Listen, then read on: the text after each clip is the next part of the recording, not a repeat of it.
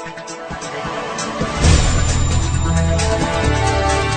En Tamaulipas, más de 100 personas homosexuales podrán casarse luego de ganar un amparo colectivo que se promovió desde el año pasado con el objetivo de dejar de ser excluidos por las leyes del Estado. Se impugnó el artículo 43 de la ley reglamentaria de las oficinas del registro civil y el artículo 124 del Código Civil del Estado, donde se estipula que el matrimonio es la unión y convivencia de un solo hombre con una sola mujer para su validez bastará que los contrayentes expresen libremente la voluntad que tienen de unirse.